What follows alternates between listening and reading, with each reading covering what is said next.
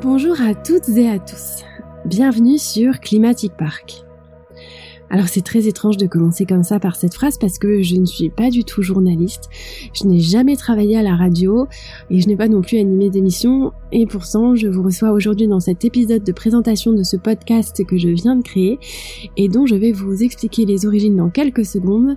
Mais avant tout, moi c'est Caroline Guérin et je suis enchantée de vous avoir avec moi.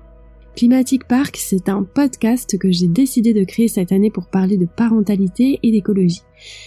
Alors, pourquoi parentalité? Ben Parce que j'ai eu la chance d'avoir récemment une petite fille, et après avoir vécu un bon moment de ma vie pour moi-même, sans avoir la charge d'avoir mis au monde un être qui, ben, à la base, n'avait rien demandé, une charge d'âme, comme j'ai d'ailleurs entendu dire une maman une fois. Je me vois maintenant propulsée dans le monde des parents, qui est un univers, euh, je cherche le mot, euh, dense, voilà, je vais dire.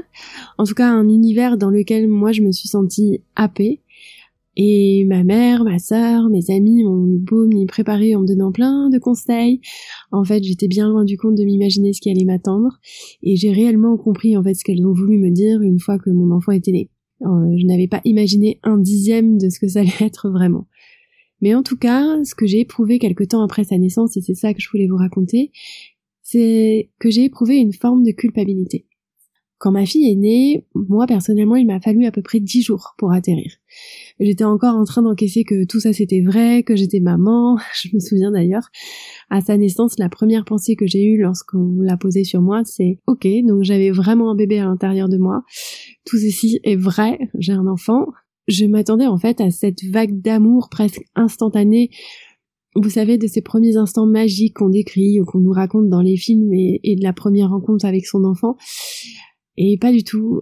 Alors par contre, c'est arrivé à son papa. Mais moi, à ce moment-là, j'étais plutôt fatiguée, dans la prise de conscience soudaine. Alors bien sûr, j'étais très heureuse, hein, mais j'étais surtout en pleine réalisation. Et puis nous sommes rentrés chez nous, et dans la semaine qui a suivi, j'ai ressenti cette vague d'amour dont certains parlent. Et ça m'a submergée. J'avais vraiment mis au monde l'être le plus important pour moi, et je devais veiller sur lui maintenant. Avant d'avoir un enfant, très franchement, ma relation à l'écologie se résumait au basique, c'est-à-dire que je mange pas de viande, je trie mes déchets, j'utilise pratiquement exclusivement les transports en commun où je marche beaucoup, mais ça c'est parce que j'ai toujours habité dans des villes, donc je peux, euh, je peux fonctionner comme ça. J'essaye au mieux d'acheter local, en tout cas pour les fruits et légumes, et là en ce moment on teste le compost. J'essaye aussi de faire attention aux vêtements que j'achète, la provenance, privilégier la seconde main ou le choix de qualité qui va durer plus longtemps, bref, voilà, j'ai des bases, comme tout le monde, enfin en tout cas ce que nous sommes beaucoup à faire. Et puis quand ma fille est née euh, et que j'ai ressenti cette vague d'amour m'envahir et que j'ai vu surtout toute sa vulnérabilité, son innocence, ça m'a mis devant une prise de conscience très forte sur la nature, l'environnement, l'écologie, l'histoire humaine et surtout sur notre futur et son futur à elle. J'ai visualisé en fait ma fille lorsqu'elle aurait mon âge et ça m'a juste fait peur. Je sais que beaucoup de monde se demande si faire des enfants c'est un acte trop égoïste en ce qui concerne l'écologie. En tout cas, c'est une question que j'ai pu me poser, mais dans mon cas, ça m'a d'autant plus ouverte à la cause, on va dire.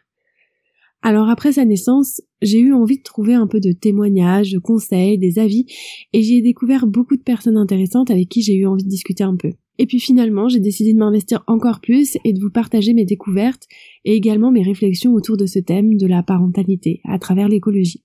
J'ai choisi également de le faire à travers l'exercice du podcast, car c'est un média beaucoup utilisé aujourd'hui et j'avais envie que ces témoignages aient de la résonance, et il m'a semblé également que le podcast permettait aussi la création d'une forme de communauté entre les auditeurs et les invités, et c'est aussi ce qui m'a séduite à travers ce format. Alors un petit mot sur le choix du titre, qui n'est pas très commun, mais que j'adore.